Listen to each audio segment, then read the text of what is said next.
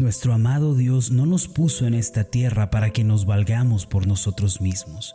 El haber creído en Cristo y haberle recibido como Señor es el inicio de una vida que rebosa de compañerismo y confianza en Él.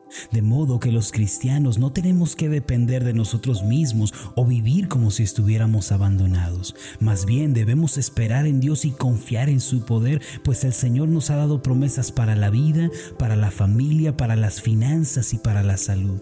Cuando comprendemos que Dios nos ha dado ya todas las cosas necesarias para la vida, nos volvemos conscientes de ese gran amor que Él nos tiene. Entonces, todas nuestras dudas y temores se disipan. El día de hoy tengamos un encuentro con el Dios que ama y guía a su pueblo.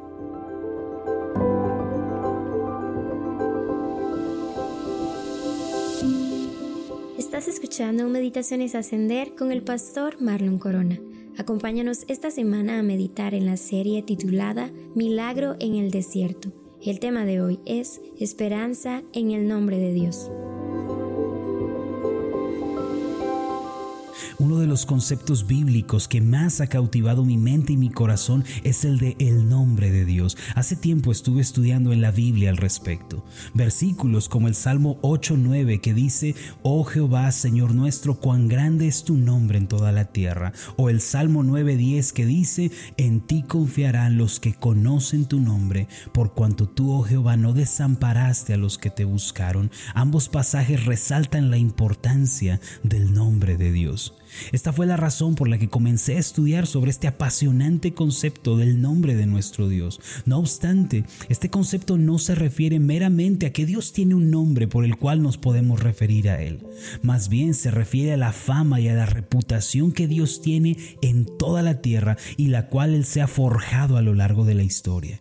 Para explicarlo mejor, permítame usar un ejemplo de la vida cotidiana. Cuando una persona es cumplida en su trabajo, es puntual, se esfuerza por hacerlo bien, se va haciendo de una reputación y de una fama.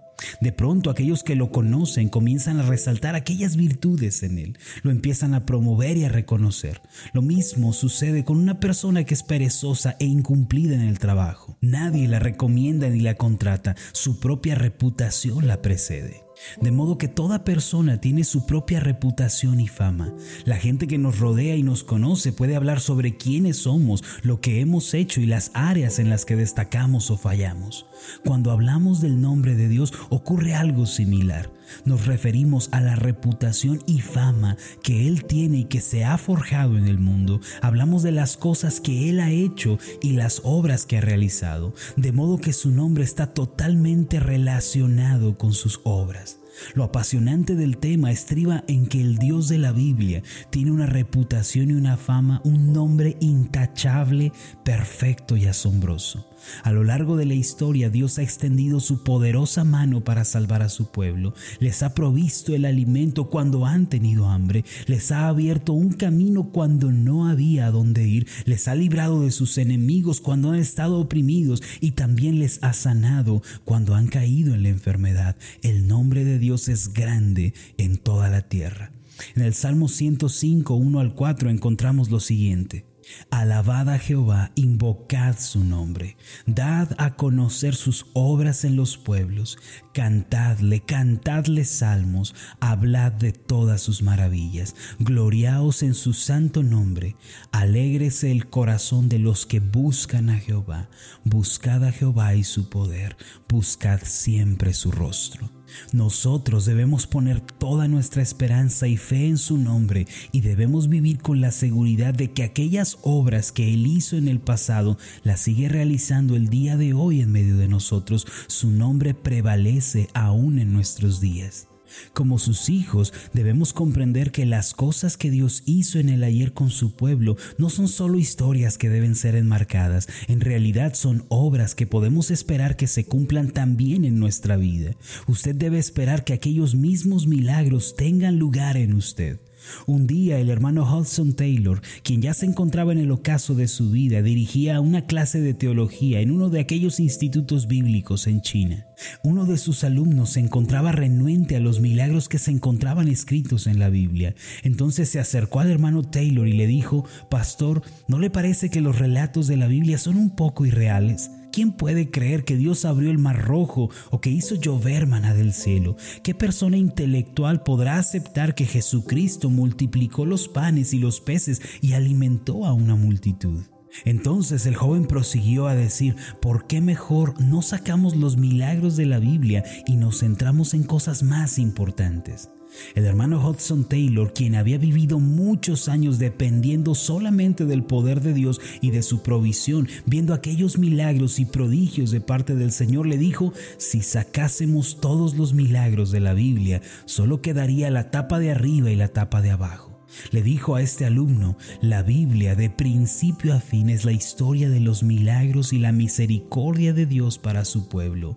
Renunciar a los milagros es renunciar a la Biblia. Mis amados, toda la Biblia es la historia de los milagros y el poder de Dios. Por esta razón el hermano George Mueller decía, mantén muy viva tu expectativa en la grandeza de Dios y en su poder para hacer milagros y recibirás grandes cosas de Dios.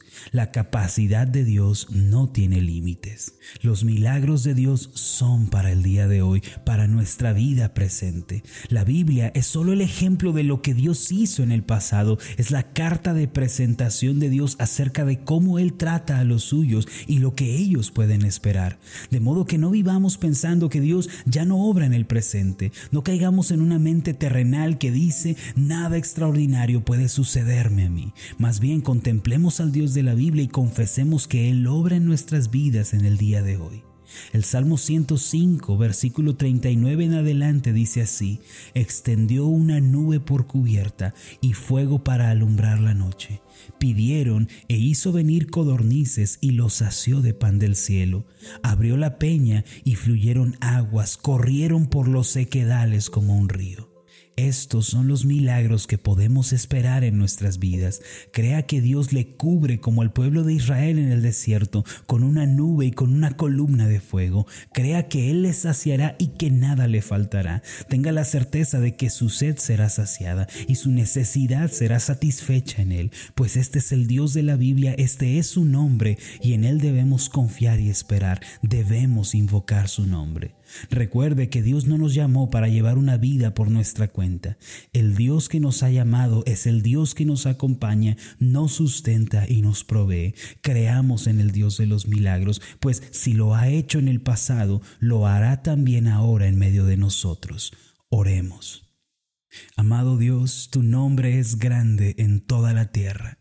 Ayúdanos a tener esperanza y certeza en tu nombre, que aquellas cosas que hiciste en el pasado, las obras que realizaste, los milagros, Señor, que hiciste, también tienen lugar en nuestras vidas el día de hoy que creamos que en el presente estás con nosotros, sigues obrando en medio de tu pueblo, haciendo milagros, salvando, proveyendo, sanando, restaurando, que esta sea nuestra fe, que creamos en tu poder por completo.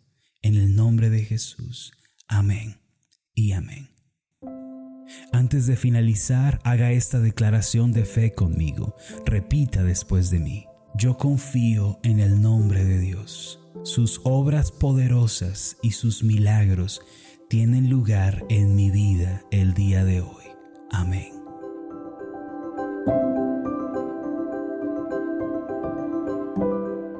Tal? Mi nombre es Marlon Corona, soy el pastor de la iglesia Ascender en la ciudad de Zapopan, Jalisco, en México. Le agradezco mucho por haberme seguido con esta meditación. Mi oración siempre es que usted sea prosperado en todas las cosas y goce de una buena salud así como prospera en su alma. Le invito a que ore por las meditaciones ascender y le pregunte a Dios cómo puede usted ser de bendición para este ministerio. Las meditaciones ascender son impulsadas y apoyadas por nuestros oyentes. Reciba un fuerte abrazo, que Dios le bendiga.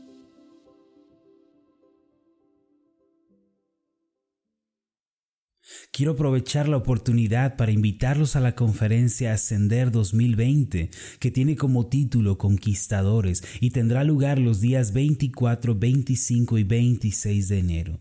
Estamos orando que estos tres días veamos el poder de Dios guiándonos a la victoria en áreas de nuestra vida que por mucho tiempo han permanecido esclavizadas. Estos días de conferencia traerán un nuevo aliento y fuerzas nuevas a cada uno de nosotros. Es también una gran oportunidad para poder conocernos. Tengo muchos deseos de conocerles en persona y poder orar juntos. La conferencia Ascender no tiene ningún costo. Como iglesia queremos recibirles y servirles con mucho amor y cariño en el Señor. Los esperamos del 24 al 26 de enero en el Centro de Reuniones Ascender en Zapopan, Jalisco, en México. Si usted desea asistir, puede confirmarnos su asistencia en nuestra página de Facebook a través de un mensaje privado o también enviando un mensaje de WhatsApp a nuestros números oficiales. Le pedimos incluir su nombre, su edad, la ciudad e iglesia de donde nos visita. Que Dios le bendiga.